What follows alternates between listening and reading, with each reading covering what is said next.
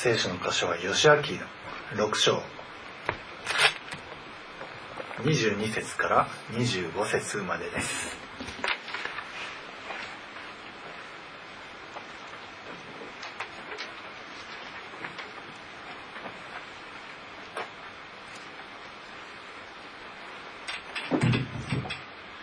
吉明の6章22節からお読みします。ヨシュアはこの地を偵察した二人の者に言った。あなた方があの遊女に誓った通りあの女の家に行ってその女とその女に属する全てのものを連れ出しなさい。石膏になったその若者たちは言ってラハブとその父母兄弟その他彼女に属する全てのものを連れ出しまた彼女の親族を皆連れ出してイスラエルの宿営の外に留めておいた。彼らの彼らは町とその中の全てのものを火で焼いた。ただ銀金および青銅の器鉄の器は主の宮の宝物蔵に収めた。しかし遊女ラハブとその父の家族と彼女に属する全てのものとはヨシアが生かしておいたのでラハブはイスラエルの中に住んだ。今日もそうである。これはヨシュアがエリコを偵察させるために使わした死者死者たちをラハブがかくまったからである。アメえ今まではですね、え神の民イスラエルの側から立った視点でこの約束の地カナンを、え攻略するところを見てきましたけれども、え今日はですねこの攻略される側の国から、えラハブの視点に立って、え見ていきたいと思います。この遊女ラハブという人物はその、え遊女と言われておりますので、え女性で自分の身を売って、えお金を儲けいただく、えそういう仕事をしておりました。また遊女という、えことは、え当時神殿娼婦ということが行われておりまして要するにこのカナンの地方で、えーその神々に仕える巫女的な役割。でそれで女性と一体化することによって神々と交わるという、えそういう儀式が行われておりましたのでもしかしたらこの遊女ラハブはそれだったのかもしれません。とにかく、えー聖書の基準からすれば汚れたものとみなされる人物であるんですけれどもなぜかこの女性が新約聖書ではですね最初の最初に出てくるんですよ。アブラハムイサクあアブラハムのダビデそしてイエス・キリストの系図。その系図の中にこの遊女ラハブが出てくるわけです。なぜこの、えー汚れた異国の女性がその新約聖書の最初に出てきてしかもこの栄えあるイエス・キリストという王族の家系に名前を連ねるに至ったんでしょうか。この女性はですね非常に私たちとよく似通ってる部分もあり重要な人物ですので詳しく今日見ていきたいと思います。彼女が住んでいたところはエリコという町。これは、えーカナン地方の城壁のある町でした。カナン地方というのはもともといろいろな王がいて戦いが絶えない地方弱肉強食の地方でした。でそれでこのエリコという町かなり古い古くから城壁が築かれていたようでしてそして代々城壁に城壁をさらに強固にしていき二重の砦となっていて、えーしかもその城壁の高さは10メートルほどあったと、まあ、考古学的にな発掘で分かっているそうです。でこの強固なエリコという町にの中に住んでいるという点では、えーその弱肉強食のこの地方からすればこのラハブという女性は、まあ、ちょっとは周りより先んじていたようですね。周りよりは少しは生活的にも有利な立ち位置にいたようです、えー、しかし彼女は決して、えー、裕福な家庭で育ったというわけではありませんでした。今えこの遊女という職についている女性は、まあ、この界隈では結構いるんですけれどもおそらく小さい頃私は将来遊女になりたいって言って遊女になったりという人はおそらく一人もいないでしょう。また家族の中でお姉さんや妹が遊女になってほしいっていう兄弟姉妹もおそらくいないことでしょう。なんでラハブはわざわざに遊女だったんでしょうね。それはそれでも生きていかなくてはならなかったからです。それでも生活しなくてはならなかった。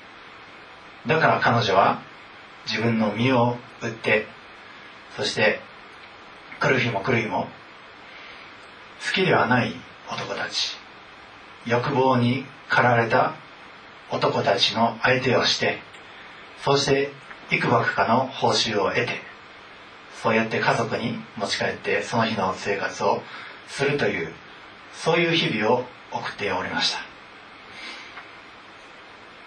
彼女のがもし神殿娼婦という立場であったとしたら彼女は、ま、神々に仕えていたわけですね。ところが彼女が仕えてきたそのカナンの神々は彼女の生活を良くするどころかかえって悪くしておりました。彼女の道徳基準が上がったかといえば逆でますます悪くなっていきました。彼女はこの日常から抜け出したいと思ったところで抜け出す術もありませんしそのような生活から抜け出させるような力もその神々にはなくただ過酷な要求を強いるだけでした。そしてわずかばかりのそのパンと生活費が与えられるだけで日々もっといい生活に移るというそういったことも望めずただその日その日をただ自分の時間や体や若さやエネルギーをそれらをただ浪費していくだけ。ただそれだけでした。こうしてみると結構現代の日本に住む皆さんも似たようなところがあるんではないでしょうか。え世の中で仕事をしている中で何十時間も、まあ、私も一日十何時間、えー、会社にいた時は働いてでもそれでも、まあ、貯金するのが非常に大変で結婚するのも大変だ。家買うのもままならない。ででも働いて働いてただ生活していかなくてはならないから。だからそういうふうにして働いている日々を送っておりました。特に最近の若い人たちはですね残業しても残業しても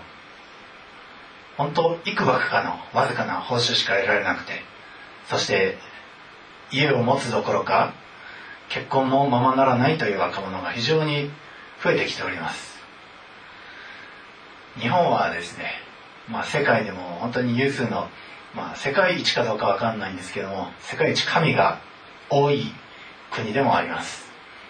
八百万と言われておりますけれどもそれだけ神がいるにもかかわらず非常に貧しい人々。もちろん、え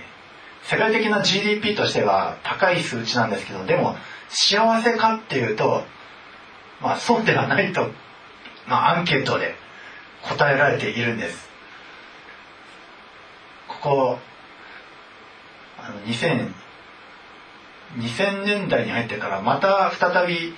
えー、経済が活発化してきたと言われてはいるんですけどでも実際のし一人一人の生活からすればそうではありませんね。決して豊かな生活になったとは言えません。子供たちも私は将来お父さんみたいにサラリーマンになりたいんだって言って、えー、そうやってそういう子供たちは、まあ、いるかもしれませんね。お父さんをの背中を見て。でも決して一日何十時間も働いてあの当たり前のように家を持って家庭を持ってそういうことがこんなに厳しい生活あの厳しいんだこんなに難しいんだとはおそらく思っても見ないことでしょう。とにかく今世の中全体がこのエリコの餅のように厳しい生活が強いられそして過酷な要求ばかりをする神々によって支配されているようなそういう状況です。このラハブも変わりたいんだけれどもでも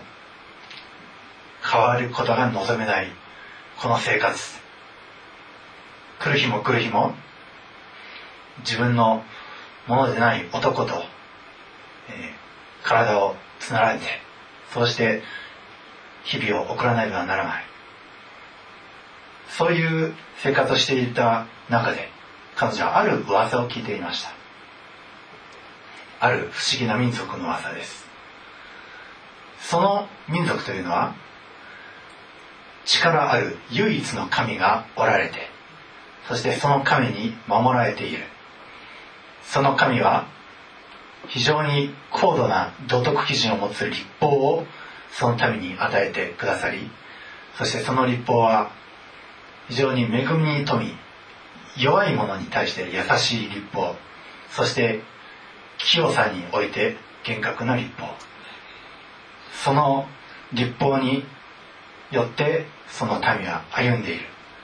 そしてその民はますますその神様に祝福され強くなり荒野で40年も水も食料もない荒野で40年も養われている。あの力強かったエジプトの国をがその神によって滅ぼされてそして今ごく最近あのヨルダン川の向こう側の2人の王様を滅ぼして今まさに川を渡ってこの地方にやってこようとしている。そういう噂を聞いてそれに思いを馳せておりました。できれば自分も救われたい。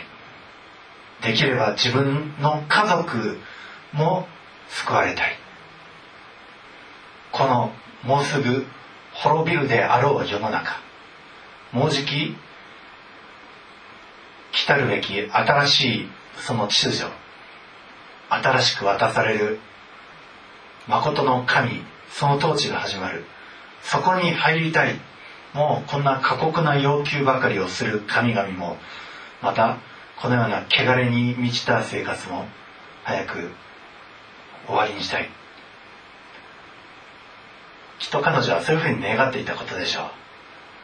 う。なぜなら御言葉にこうかって書いてあります。主は御目をもってあまねく全地を見渡しその心がご自分と一つになっている人々に道からを表してくださると。主は全世界にあまねく目を通されるんです。その中で本当に信仰のあるものを導いてくださるんです。主はあのセレプタのヤモメのところにエリアを使わされてそのヤモメを救い出されました。主は本当に人々の心の内に何があるかしちゃんと見ておられるんです。神はいないというわけではないんです。神様は助けてと呼ぶ声にきちんと心のその声に耳を傾けておられるんです。この遊女ラハブはそのようなどうしようもない日々を送っていたある日彼女のもとに二人の男がやってきました。彼女のもとに。その二人の男は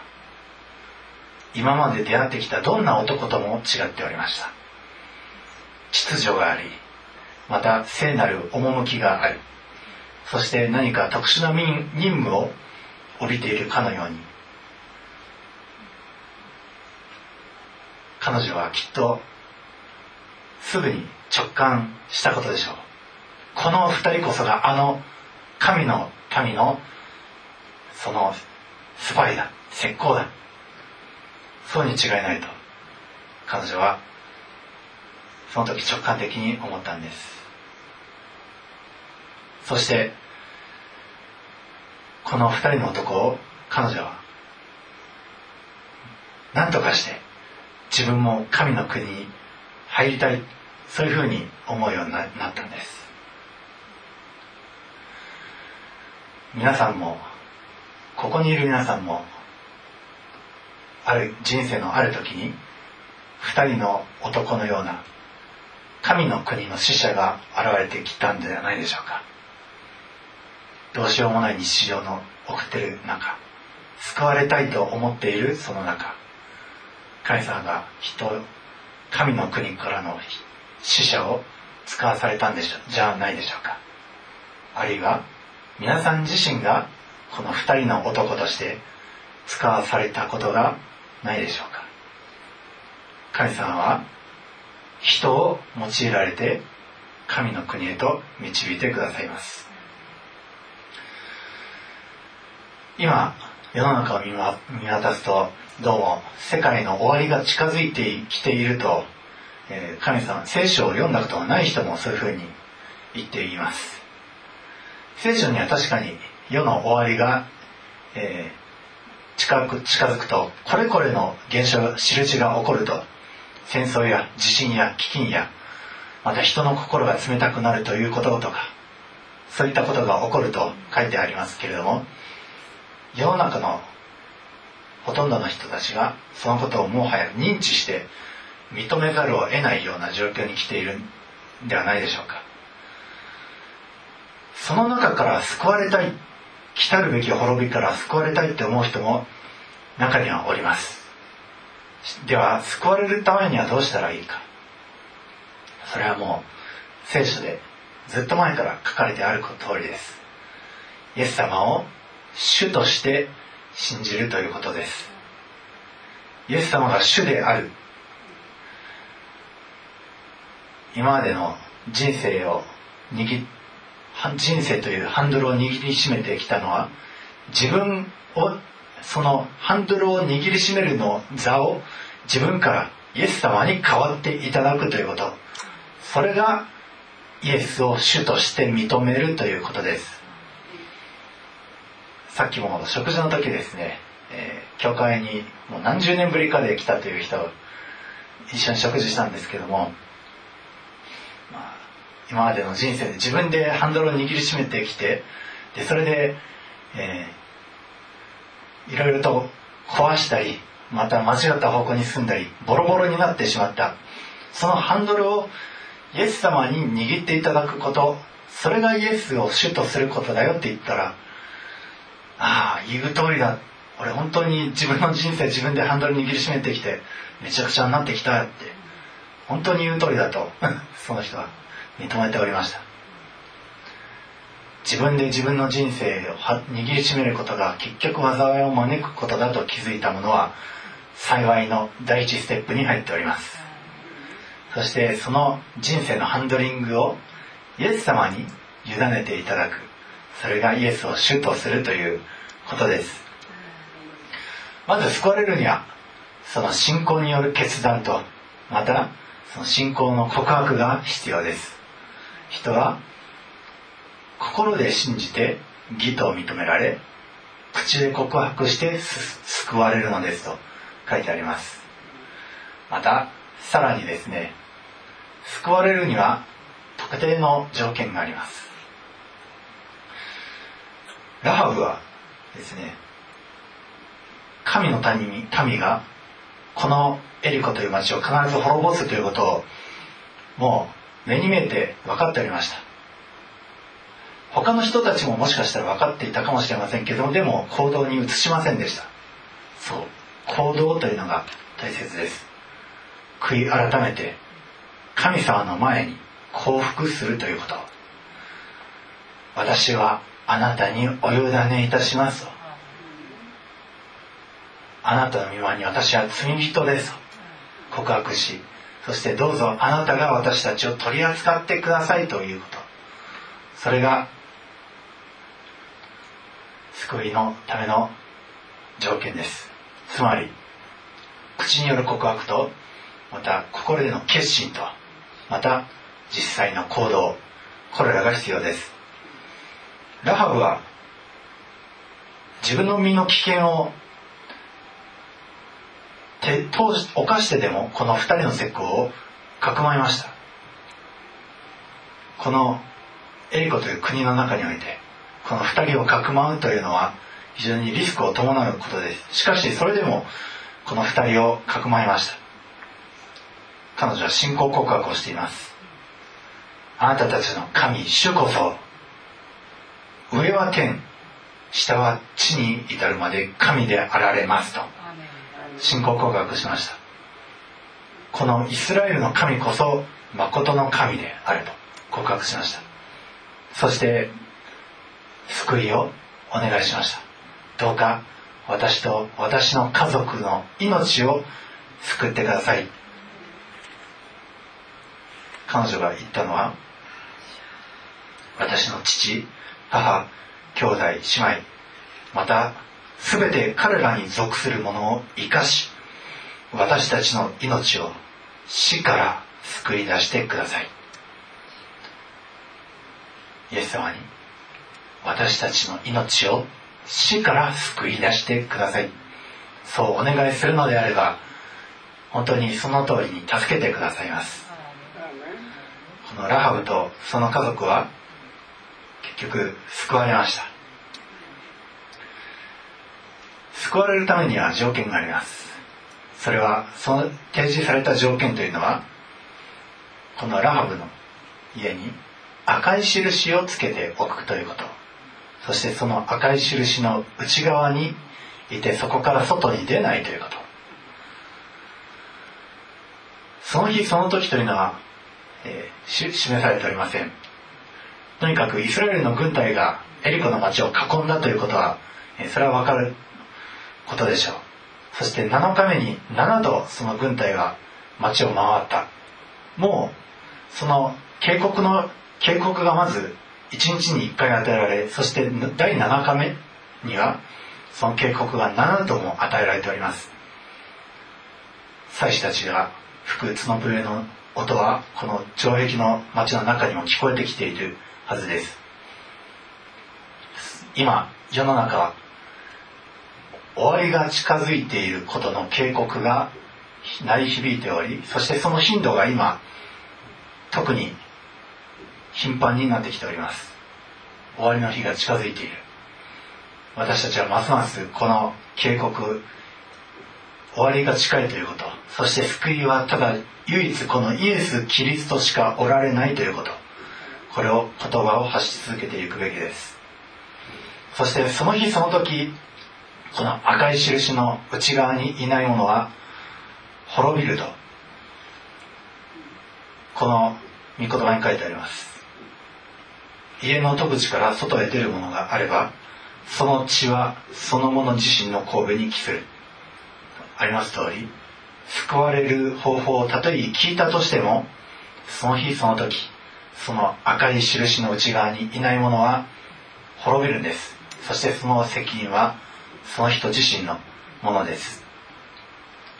赤い印。このラハブが家につけた印は赤い紐でした。赤い紐を家のところに縛って窓のところに縛ってそしてこの家のものは滅ぼさないでくださいということをその神のためにあるいは神様ご自身に対して示しました。そしてその日その時彼女と彼女に属する全ての者たちはその赤い印の内側にいた。だから助かったんです。今皆さんにとってこの赤い印とはどういうことでしょうか？皆さんと何の関係があるでしょうか？赤い印が皆さんついていますか？赤い印とはすなわち主イエス様が流された血をです。イエス様を信じた方にはこのみんな赤い印がつけられております。でもたまにですね赤い印の外に出る人がいるんですよ。イエス様なんかいらないややっぱり人生のハンドル俺が裁くって言って自分のハンドル自分で裁いているとそれは赤い印の外に出ている人たちです。その日その時、まあ、分かりません盗人のように主の日が来ます。ですから私たちはいつも目を覚ましてこの赤い印の内側にとどまっているべきです。世の終わりの時ですね。この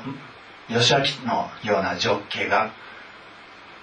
世界においてもあらわにされます。黙示録においても7人の見つかりが7つのラッパを吹いていく場面が見られます。見つかりたちが7つのラッパを吹き鳴らすたびに災いが世の中に降りかかっていきます。そして第7の見つかりがラッパを吹き鳴らす時全てのものは主イエス・キリストのものとなるんです。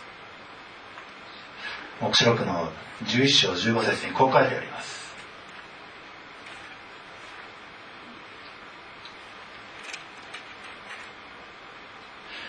第7の見つかりがラッパを吹き鳴らした。すると天に大きな声声が起こっていった。この世の国は私たちの主およびそのキリストのものとなった。主は永遠に支配される。アメン。見つかりが最後のラッパを吹き鳴らす時この世の全ては私たちの主イエス・キリストのものとなるんです。この義明の時代祭司たちがラッパを吹き鳴らした時城壁は崩れました。それまで人類が積み上げてきたあらゆる技術やまた人類がこれこそ頼りになると言ってきた城塞がその時崩れ落ちるんですそして人々はその自分が築いてきた自分が頼りにしてきた城壁に逆に踏み潰されてそして木や草で建てられた家は焼き払われそしてこの金や銀の器だけが後世に残るようになるんです。皆さんはこの世の終わりの時後の世に生き残るというそういう確信はあるでしょうか？イエス様の血潮のうちにいれば皆さんは後の世に生き残れるんです。イエス様の血潮の印がつけられているならイエス様の血というのは十字架で流された血。すなわち皆さん自身が日々の生活において常に自分を下ろして自分の肉は十字架につけそしてただ神様がイエス様を復活させた新しい命。その新しい命に皆さんが生きるのであれば皆さんは大丈夫です。この今の世において救われる方法。それはイエス・キリストを主とするということ。このお方が主であると信仰の告白をし心の内で決心しそして実際に行動に移す。そうすれば神の自らがかの日来て皆さんを安全なところへとかくまってくださるでしょう。その安全な十字架の父親のうちにいる中でさっきの賛美でもあった通りその中でイエス・キリストの宴会を皆さんは祝って共にこの誠の子羊なるイエス様を共に食してそして安全にいることができるんです。その時この十字架の父親の外にいる者たちは滅ぼされてしまうんです。どうかイエス様の父親のうちにとどまり続けてください。そして新しい新天新地へと移されて永遠に常しえにこの新しい時代新しい世を生きる皆さんでありますように。そしてこの今の世においてもこの遊女ラハブが栄光の家系に連ねたようにこの遊女ラハブがあのメシアイエス・キリストを生むその家系に連ねられたように。皆さん自身も誠の命を生み出す栄光の家系に移る皆さんでありますように。そして世において多くの祝福を勝ち取る皆さんでありますように。イエス様のお名前によって祝福いたします。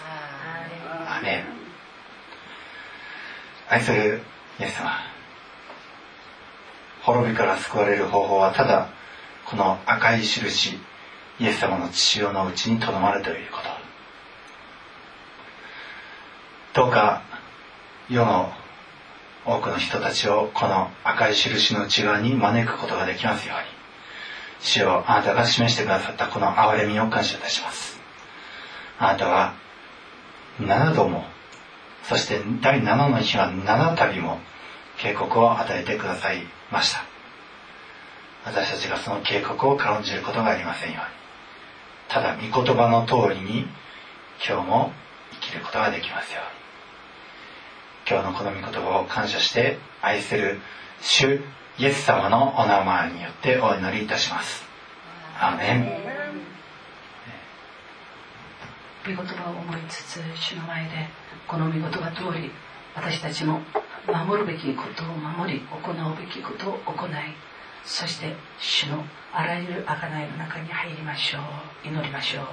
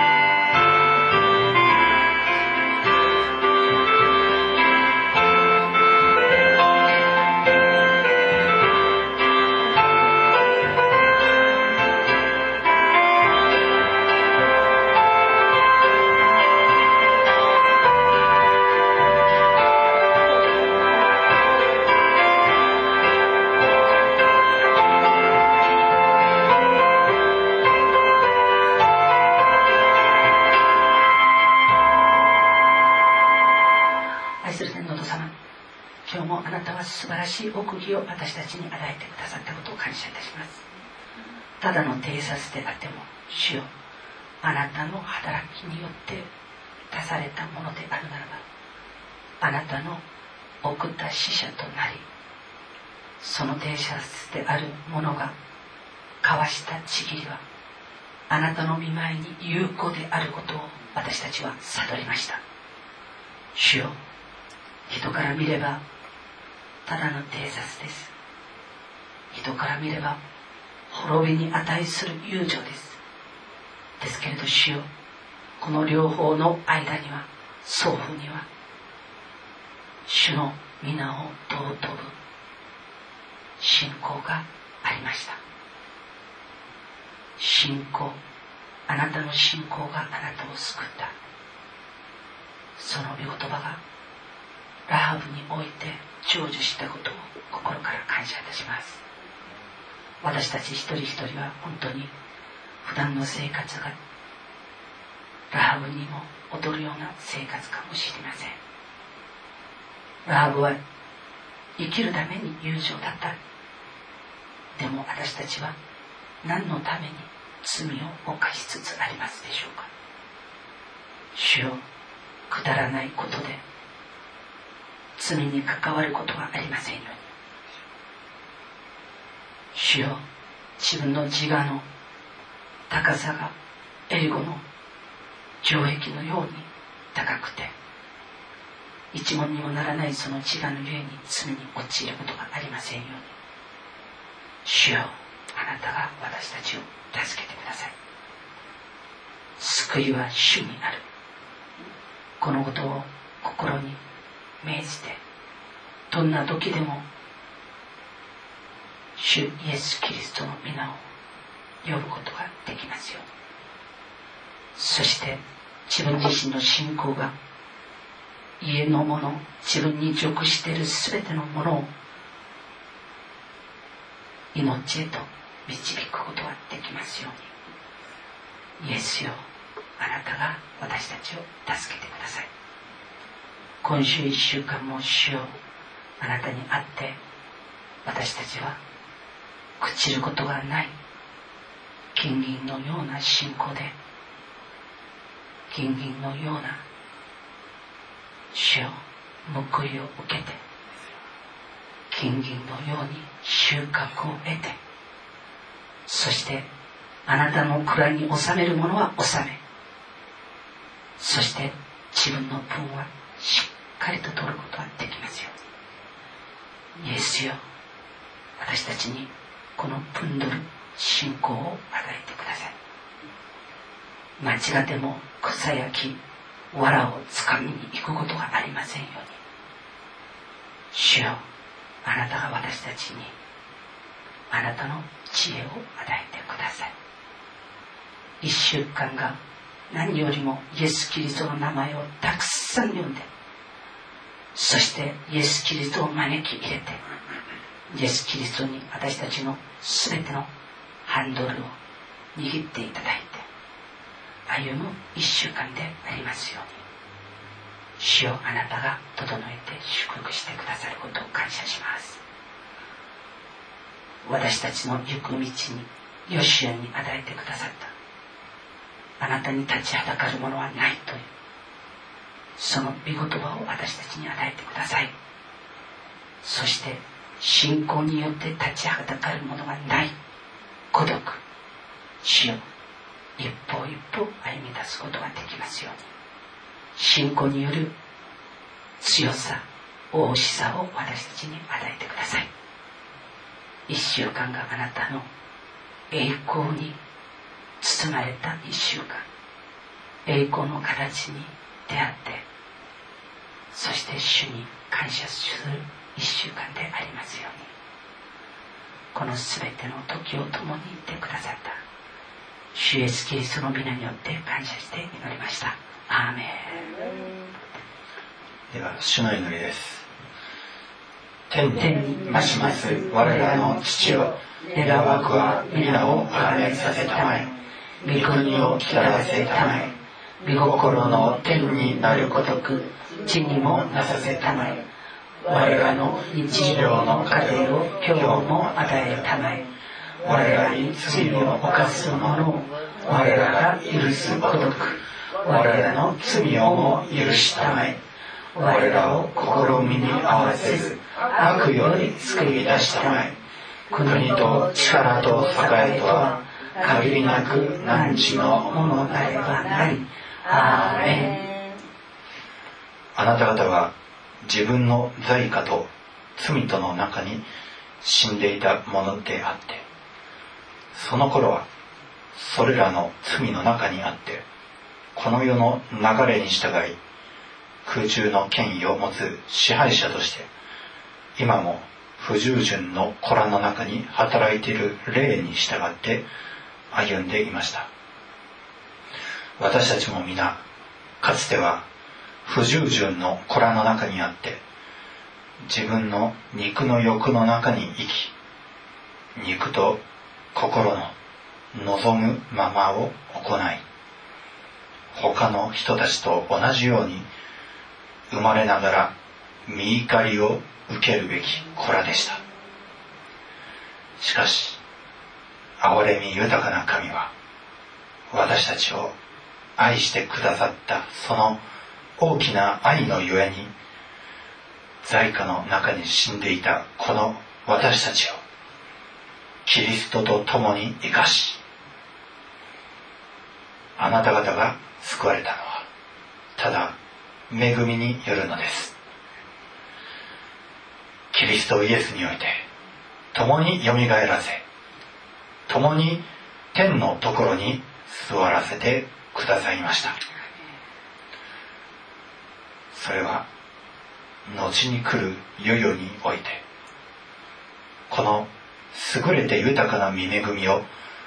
キリストイエスにおいて私たちに賜る慈愛によって明らかにお示しになるためでした。あなた方は恵みのゆえに信仰によって救われたのです。それは自分自身から出たことではなく神からの賜物です。行いによるのではありません。誰も誇ることのないためです。私たちは神の作品であって良い行いをするためにキリストイエスにあって作られたのです。神は私たちが良い行いに歩むようにその良い行いをもあらかじめ備えてくださったのです。アーメン。アーメン。主イエス・キリストの恵み。父なる神の愛。精霊の親しき交わりが皆さん一同と共に今も後もよよ限りなくあらんことをアー。メン。ハレルヤ